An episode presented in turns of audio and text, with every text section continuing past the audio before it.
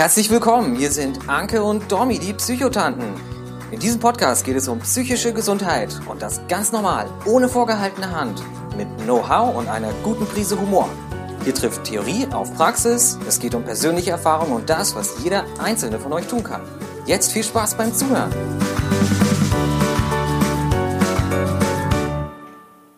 Du siehst überhaupt nicht depressiv aus. Hast du es eigentlich schon mal mit Yoga probiert? Oh, ich kenne das. Ich bin auch manchmal total schlecht drauf. Na, kennt ihr? Dann sind wir auch schon mitten beim Thema. Heute geht es nämlich um Vorurteile, was das Thema Depressionen angeht. Äh, dazu zählen nicht nur diese Sprüche dieser Art, was wir hier gerade so kennen, diese beliebten Ratschläge, die wohl viele von euch, die jetzt nicht nur Depressionen, sondern auch andere seelische Krankheiten haben, schon mal gehört haben. Und wir wollen heute so ein bisschen mit Vorurteilen aufräumen. Äh, es geht ja nicht nur bei der, bei der Behandlung von Depressionen, wo es Vorurteile gibt, sondern auch Entstehung, was hilft. Ja, und da wollen wir heute ein bisschen humorvoll dran gehen. Ähm, was hast du denn rausgesucht, Anke? Ja, erstmal schön, dass ihr wieder eingeschaltet habt. Ähm, ich finde, wir könnten eigentlich mit diesem typischen starten. Ähm, es gibt eine Studie der Deutschen Depressionshilfe und äh, da kam heraus, dass jeder fünfte Befragte glaubt, dass Schokolade gegen Depressionen hilft. Ähm, wäre das, das schön. Ich, ja, das, das wäre sehr, sehr schön. Aber wie kommt es überhaupt dazu, dass man das denkt? Also Schokolade wirkt im Belohnungssystem des Gehirns und setzt somit Dopamin frei. Und wenn wir Dopamin ähm, ausgeschüttet bekommen, dann geht es uns erstmal gut. Wir sind zufrieden und das merkt jeder irgendwie. Manche haben das vielleicht auch bei Nudeln oder bei anderen Lebensmitteln. Aber eine Depression heilt sich dadurch jetzt nicht. Eine Depression ist ja etwas viel tiefgründigeres als jetzt gerade mal irgendwie so ein Motivationsloch oder ähm, einen Down. Ähm, es wäre sehr, sehr schön, wenn Depressionen durch Schokolade ge ja, geheilt werden könnten, aber so leicht ist es dann halt nicht. Ne? Aber das ist, glaube ich, so eine Erklärung, weshalb man das denkt. Hast du da auch noch eine andere für? Ja, ich glaube, das wird halt auch ganz oft von, von Medien. Es gab mal so eine Zeit, da gab es irgendeine so Studie, da hieß es, Schokolade macht glücklich. Und es stand dann mhm. irgendwie in jeder Zeitung und irgendwie auch im Fitnessmagazin stand, ja, essen Sie Zartbitterschokolade, dann werden Sie glücklich. Und das ist halt mal wieder so eine schön einfache Antwort, weil es wäre ja toll, wenn Schokolade wirklich gegen ja. Depressionen helfen würde. Aber da wird halt einfach ganz, ganz doll verwechselt, dass Depressionen einfach eine richtige Krankheit sind und nicht nur ein vorübergehender Gemütszustand. Weil wenn ich Liebeskummer habe, dann kann es mir ja vielleicht wirklich helfen, wenn ich mir einfach so eine Packung Ben Jerry's reinpfeife und noch die Milka-Schokolade, äh, wo wir jetzt wieder gefährlich nahe beim Binge-Eating sind, aber das war ja ein anderes Thema. Und bei der es Werbung. Kann, ja, und bei der Werbung. Es kann ja wirklich gut tun, sich manchmal einfach so irgendwie sowas zu gönnen. Aber ähm, eine Krankheit, also ich sage ja auch nicht, äh, du hast Diabetes, ja, dann ess doch jetzt einfach nur noch Weizenkleie, äh, weil es halt einfach nicht so einfach ist. Oder wenn jemand das Bein gebrochen hätte, ach mit Spinat, äh, dann kriegst du das schon hin. Äh, es ist halt einfach eine handfeste Krankheit und da hilft sowas äh, Schönes, Sanftes wie Schokolade eben leider nicht. Ja. Ich glaube, welches Vorurteil da auch gut zu passt, ist dieses in den Urlaub fahren hilft gegen Depressionen. Das ist ja ein bisschen ähnlich, ne? Und ähm, wäre natürlich cool, so auf Kosten der Krankenkasse mal eben in die Karibik fahren, Urlaub auf Kosten, ne? Also auf Rezept. Ähm, für, für gesunde Menschen ist es natürlich auch immer schön, also für viele zumindest, dann in den Urlaub zu fahren, irgendwie Abstand von Sorgen und Nöten zu bekommen, äh, eine andere Umgebung zu haben und irgendwie mal Abstand vom Alltag zu haben. Aber für jemanden, der depressiv ist, für den bedeutet das häufig noch viel, viel mehr Stress. Der hat nicht mehr seinen Ablauf äh, vom Tag, nicht mehr bestimmte Termine. Man muss sich an eine neue Umgebung ein, also einstellen und das sind alles diese Dinge, die da eher stressen, die, glaube ich, nie böse gemeint sind oder selten, die einfach nur was mit Unwissenheit zu tun haben. Also das ist, glaube ich, bei allen Vorurteilen, die wir jetzt besprechen, wichtig zu verstehen, dass es nie, also selten böse gemeint ist, sondern einfach mit, mit Unwissenheit der Gesellschaft zu tun hat. Ja. ja und gerade gerade beim Thema Urlaub ist es ja so, ähm, es haben auch Studien schon gezeigt, dass äh, so ein Urlaub jetzt gerade am Sandstrand eine Depression sogar schlimmer machen kann. Weil zu dem, was du gerade gesagt hast, kommt eben noch dieser Druck, ja, du bist doch jetzt im Urlaub, du sitzt doch jetzt am Sandstrand, jetzt muss doch alles gut sein. Genau. Und der Depression ist es aber im Zweifelsfall total egal, wo du sitzt. Also ich, kann, ich spreche da ja aus eigener Erfahrung. Äh, ich bin ja auch eine Vielreisende und habe früher so ein bisschen mit dem Reisen auf auch versucht, diesen Krankheiten wegzulaufen. Und ein sehr weiser Freund hat irgendwie mal zu mir gesagt, ey, du weißt schon, egal ob du jetzt nach Neuseeland oder nach Bali fliegst, dein Kopf kommt mit, deine Probleme, deine Krankheiten. Und das wollte ich aber damals nicht sehen, weil auch ich äh, unterlag dann diesem, ach, ich muss nur an einen schönen Ort fahren und dann ist auch alles schön. Aber im Endeffekt hat das zum Teil wirklich meine Symptomatik noch verschlimmert, weil eben dann einfach noch dazu kam, ich kann das jetzt hier nicht so genießen und alle anderen haben eine gute Zeit.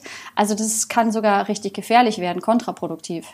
Ja, oder auch, ach, die anderen sind alle so glücklich, die freuen sich alle, die genießen das und ich selber nicht. Ne? Also das kann ja auch nochmal diesen Druck hervorrufen, den du da beschreibst, ähm, was, was das Ganze halt nicht so leicht macht. Ne? Also ähm, das ist, glaube ich, einfach auch nicht der beste Ratschlag, der da ähm, ja, gegeben werden kann. Ähm, häufig wird ja auch gesagt, ja, eine Depression wird immer durch einen Schicksalsschlag ausgelöst. Ne? Also es muss immer irgendwas Dramatisches passieren, um depressiv zu werden. Ähm, das stimmt auch nicht unbedingt. Also es gibt die Menschen, die haben irgendeinen Schicksalsschlag, eine krasse Lebensveränderung und werden depressiv. Aber es, das ist nicht die einzige Ursache von Depressionen. Depressionen können auch durch genetische Vorbelastungen ausgelöst werden. Dadurch, dass man ja sein, sein Alltag vernachlässigt, dass man keine Ressourcen mehr hat, dass man sich nicht um sich selbst kümmert. Und dann kommt es auch manchmal schleichend, dass viele kleine Dinge zusammenkommen. Äh, um, und dann löst es eine Depression aus. Also, oder es kommt wirklich zu einem chemischen Ungleichgewicht im Gehirn, dass die Neurotransmitter nicht so vorhanden sind, wie sie vorhanden sein sollten. Und es kommt dann zu einer Depression, oder? Würdest du das irgendwie anders sehen? Nee, also wir haben ja schon bis mehrmals gehabt, dass äh, psychische Krankheiten selten eine, eine einursachige äh, Geschichte sozusagen sind, sondern da kommt immer viel zusammen. Und ähm, es wird ja dann auch oft verwechselt, wenn eben ein Schicksalsschlag ist und eine, also zum Beispiel der Tod eines nahen Angehörigen und dann ist eine Trauerphase. Und diese Trauerphase ist auch total gesund und normal. Das muss dann auch nicht gleich eine Depression sein. Eine Depression hat eine ganz eigene Symptomatik. Da gibt's äh, Kataloge, die wir ja auch schon besprochen haben, wo man das erkennt. Und so darf man eben auch so ganz natürliche menschliche Reaktionen nicht immer gleich in diese Krankheitsschublade stecken, weil, weil wenn jemand irgendwie gestorben ist, dann darf ich mich auch mal ein bisschen zurückziehen. Man muss halt nur gucken, dass man, dass man dann dann sozusagen wieder rauskommt. Ähm, aber das wäre halt auch, also ich glaube generell für viele von diesen Sachen gilt halt, es wäre so schön einfach, wenn es denn so wäre. Es wäre toll, wenn Yoga helfen würde. Es wäre toll, wenn ich reiße mich einfach mal zusammen und es geht alleine vorbei. Es wäre toll, oh, ich muss einfach nur mehr unter Leute gehen. Und ich glaube, was du da vorhin gesagt hast, äh, das ist ganz, ganz wichtig, dass dahinter steckt eigentlich nie eine böse Absicht, sondern man möchte dem Gegenüber helfen und man weiß halt nicht irgendwie, wie man wirklich helfen kann. Äh, und das, das auch hinter Stigmatisierung und im weitesten Sinne, wozu das ja irgendwie auch gehört, finde ich, ähm, dass da selten eine böse Absicht steckt, sondern einfach wirklich nur die, die Unsicherheit, die Unwissenheit. Und dann liest man eben in den Medien, Schokolade macht doch glücklich. Also in seiner Verzweiflung sagt man dann, ja, hast du denn schon eine Schokolade probiert? Und ich glaube, sich dann einfach generell an dieses zu halten, ähm, Ratschläge einfach nur geben, wenn sie, wenn sie erbeten werden. Wenn jemand sagt, ey, hast du vielleicht eine Idee, was ich machen könnte? Aber nicht immer gleich irgendwie raushauen, bam, bam, bam, bam, bam, weil das kennen wir eigentlich alle, wenn dann jemand oder wenn man halt übergewichtig ist und man möchte abnehmen und jeder hat irgendwie die beste Ernährungsweise, äh, das wollen wir auch nicht unbedingt hören, sondern das Wichtigste, was man einfach immer machen kann, ist da zu sein und zu sagen, boah, das hört sich wirklich schlimm an, ähm, das tut mir wirklich leid. Ähm, ich bin da für dich. Und das heißt ja nicht, dass Yoga nicht helfen kann, aber Yoga alleine hilft nicht, ne? sondern wenn man viele Dinge für sich tut und für sich sorgt zum Beispiel, dann können auch solche Dinge helfen. Also Schokolade jetzt nicht unbedingt, aber Yoga kann sicherlich auch das Wohlbefinden fördern. Ne? Ähm, eine Frage oder eine Aussage, die man auch immer wieder hört, ist ja dieses Depressionen nehmen zu. Das wurde ich letztens halt auch nochmal gefragt.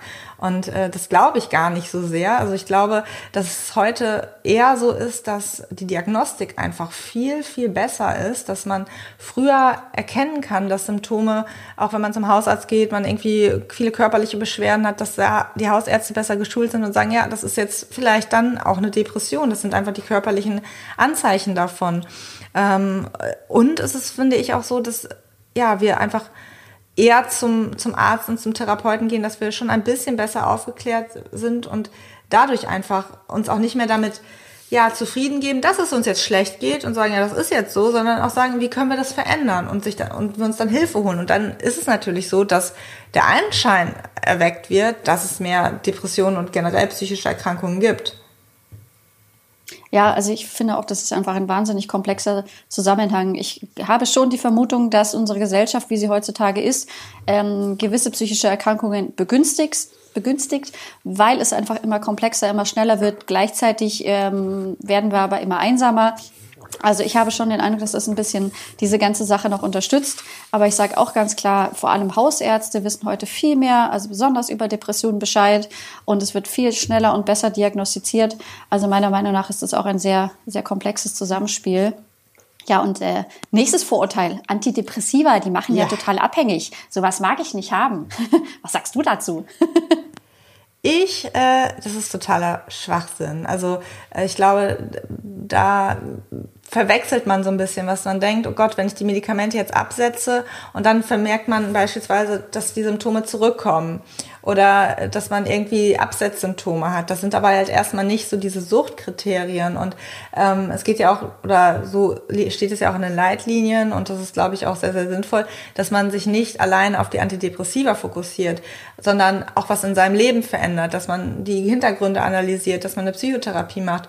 Und dann verändert man ja was im Leben und dann kommt es auch nicht dazu, dass man wieder komplett in die Depression zurückfällt, wenn man halt ähm, die Medikamente absetzt. Und ähm, dass die abhängig machen, das, das zeigen Studien, dass es nicht so ist. Wie würdest du das denn sehen? Du nimmst ja Antidepressiva oder hast Erfahrung damit. Ich kann das absolut bestätigen. Ich habe keinerlei Abhängigkeitserscheinungen äh, sozusagen. Na klar, ähm, so ein bisschen gewöhnt man sich eben dann daran an dieses, an das, wie es jetzt dann neu ist mit dem, mit dem Medikament. Aber ich glaube, da hat man eben immer so den, Entschuldigung, den klassischen Abhängigen, der dann irgendwo auf der Toilette sitzt und, oh, wo ist denn meine nächste Tablette? Und das ist einfach überhaupt nicht so. Ähm, also ich, ich wäre jetzt auch sicher, ich könnte das quasi absetzen. Also ich hatte das ja auch, ich hatte sehr viele verschiedene Medikamente und musste ein bisschen rumprobieren. Und in diesen Phasen, wenn ich das eine aufgehört habe und das andere angefangen, in diesen Phasen dazwischen, der Körper hat schon eine gewisse Symptomatik, weil man greift eben einfach in dieses ganze Gehirndings da Bums, da greift man ganz schön tief ein. Und das bekommt man dann auch zu spüren.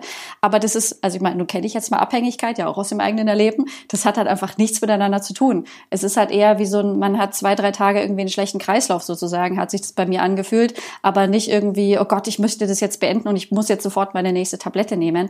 Also einfach der Fakt, Antidepressiva machen nicht abhängig. Punkt. Gut gesagt. Das, also das finde ich wirklich einen ganz, ganz wichtigen Punkt, weil ich das halt auch immer wieder bei Patienten erlebe, ähm, die dann wegen einer Depression zu mir kommen und wo ich dann auch ganz viele Ängste nehmen muss, wo ich erstmal aufklären muss und äh, denen ja auch zeige, dass Antidepressiva auch nicht für oft nicht für immer genommen werden müssen, sondern dass es auch häufig darum geht, erstmal in einen Zustand zu kommen, ähm, wirklich Therapie machen zu können. Weil wenn man wirklich ja kaum irgendwie klar denken kann, sich nicht konzentrieren kann, wie, schlecht schläft ähm, und einfach antriebslos ist, dann ist auch Therapie super, super anstrengend. Und dann ist es häufig einfacher und auch für die Patienten äh, angenehmer, auf, für eine Zeit lang Antidepressiva zur Unterstützung zu nehmen, um dann wirklich auch klare Veränderungen ja, hinzubekommen und es dann peu à peu nach einer Zeit wieder auszuschleichen. Und ich war, habe ich ja, glaube ich, auch schon mal erzählt, früher sehr, sehr skeptisch, äh, was Medikamente angeht und habe Patienten da auch irgendwie, ja, also hatte da eher so diese Abneigung auch zu. Aber ich habe das bei so vielen Patienten in den letzten Jahren erlebt, wie hilfreich das auch sein kann. Und äh, deswegen ist es schade, dass da immer noch diese Vorurteile herrschen. Ja, und wir sind ja jetzt quasi auch bei einem der nächsten großen Vorurteilsgebiete, so nach dem Motto einmal Depression, immer Depression. Äh, nein, das stimmt so auch nicht. Ja, es gibt chronische und rezivierende Fälle, aber auch in diesen Fällen ist eine Depression extrem gut behandelbar. Sie erzählt zu den psychischen Krankheiten mit den besten Behandlungsaussichten, weil eben äh, die Bandbreite an Maßnahmen sozusagen so, so weit ist. Also man von, von Antidepressiva zu Therapie, zu Sporttherapie, zur Ernährung. Also es gibt einfach so viele Sachen, die man machen kann, so dass es auch ganz, ganz viele Menschen gibt, die einfach wirklich einmal in ihrem Leben eine Depression haben äh, und dann aber nie wieder mit dem, mit dem Thema zu tun haben. Also das ist äh, dieses ganz ganz wichtige. Es, es geht wieder vorbei. Also es gibt äh, es gibt Chancen, es gibt Hoffnung sozusagen. Und das muss nicht heißen, dass man jetzt irgendwie, wenn man einmal den Stempel hat, dass es einen für immer prägt. Ja, oder auch, dass man, wenn man schon mal eine äh, depressive Episode hatte und die liegt ein paar Jahre zurück und man hat jetzt wieder eine depressive Episode, dann sind das dann ist das ja nicht die gleiche Depression, sondern das sind zwei verschiedene Episoden. Deswegen finde ich auch immer so dieses chronische sehr, sehr schwierig, weil ich kann dann ja jahrelang dazwischen einfach gesund sein und keine Depressionen haben und dann bekomme ich wieder eine und das ist ja dann nicht unbedingt dann eine chronische Erkrankung, ne? Also, also, und da, das macht ja auch immer irgendwie sowas mit einem selber, wenn man jetzt sagt, ich bin chronisch krank, dann, dann hat das was anderes, als wenn, ja, ich habe jetzt eine erneute depressive Episode. Also da machen Worte auch ganz, ganz viel aus, finde ich. Ich musste an dieses äh, Experiment aus dem Statistikunterricht äh, tun, wenn man irgendwie einen weißen und einen blauen Ball in einer Schale hat und wie groß ist die Chance, dass man jetzt irgendwie den einen oder den anderen Ball zieht, sondern hat man den blauen und man tut ihn wieder rein und wie groß ist dann die Chance beim nächsten Mal wieder den blauen zu ziehen. Also so ein bisschen ist es ja irgendwie ja. auch, wenn die Depression dann wieder vorbei ist, dann hat man quasi genau die gleichen Chancen wie jeder andere in der Gesellschaft wieder eine zu kriegen. Die sind leider ziemlich hoch. Also ähm, Stiftung Depressionshilfe, 23 Prozent aller Deutschen haben im Leben einmal eine Depression. Äh, das ist dann irgendwie knapp ein Viertel, also schon mal eine ganze Menge. Ähm, aber das finde ich ganz, ganz wichtig, dass du das sagst. Es kann einfach dann ganz andere Lebensumstände sein und vielleicht erkennt man es dann einfach früher, weil man ja. eben schon mal diese Erfahrung gemacht hat. Aber so grundsätzlich, die Chancen sind dann eigentlich wieder ziemlich gleich. Ja. Ich hätte noch das Vorurteil, Depressive müssen einfach mal ausschlafen. Ne? Das wäre auch machen schön. Ja alle. Ne? Also das wäre schön ähm, und die, auch dieses Vorurteil oder diese Aussage, wenn man die einem Depressiven sagt, die ist erstmal nicht böse gemeint, weil Depressive sind halt oft sehr erschöpft, ausgebrannt, müde und dann ist es auch erstmal logisch ähm, zu sagen, ja, dann schlaf doch endlich mal aus.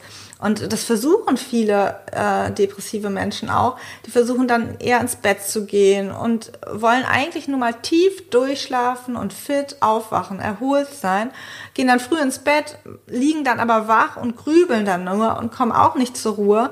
Und äh, das Spannende ist ja eigentlich, dass zum Beispiel in Kliniken auch oft so dieser mit Schlafentzug gearbeitet wird. Also nicht, dass die Leute, Patienten sehr, sehr viel schlafen müssen, sondern dass sie dann irgendwann geweckt werden und dann die komplette Nacht wach bleiben müssen. Und das hat kurzfristig, hat das auch einen Effekt auf die Stimmung. Das wirkt dann aber allerdings nur so ein, zwei Tage durch. Also ähm, dieses wirklich mal schla aus, sich ausschlafen funktioniert auch nicht wirklich, weil das erlebe ich halt auch oft bei Patienten, die liegen dann wirklich stundenlang wach und grübeln und ähm, da ist nicht viel mit Schlafen. Nee, ein gestörtes Schlafverhalten ist ja eines der klassischen äh, sichtbaren ja. Symptome einer, einer Depression. Also ob das jetzt Einschlafschwierigkeiten, Durchschlafschwierigkeiten, man wacht viel zu früh auf. Äh, und ich kenne das ja aus dem, aus dem eigenen Erleben. Und dann, dann schafft man es vielleicht mal zu schlafen, aber dann liegt man halt irgendwie bis 10 oder bis 11 Uhr im Bett. Und dann fühlt man sich schlecht, weil man jetzt so lange im Bett gelegen hat und äh, mhm. hat aber trotzdem nicht die Kraft aufzustehen und sowas. Also dieses, das, das, was man dann eigentlich eher raten sollte, ist einen regelmäßigen Schlafrhythmus zu haben, weil der kann dann wirklich helfen helfen, dass der Körper sich irgendwie dran gewöhnen kann, einfach zu sagen, man geht immer um die gleiche Zeit ins Bett, immer steht um die gleiche Zeit auf, egal wie viel man dazwischen geschlafen hat, weil dann kann der Körper sich irgendwann dran gewöhnen. Aber das wäre schön, irgendwie ganz viel Schokolade essen, äh, dann ganze Urlaub schlafen und die Depression ist weg. Boah, das, das, das klingt äh, zu schön, um wahr zu sein. Ja, das ist es auch. Ja. Ja, und so ein, ein Vorurteil, was es ja auch noch leider sehr oft gibt, ja, nur schwache Menschen kriegen Depressionen. Äh, mhm. Nee, einfach äh, Bullshit-Bingo äh, Number, Number 12.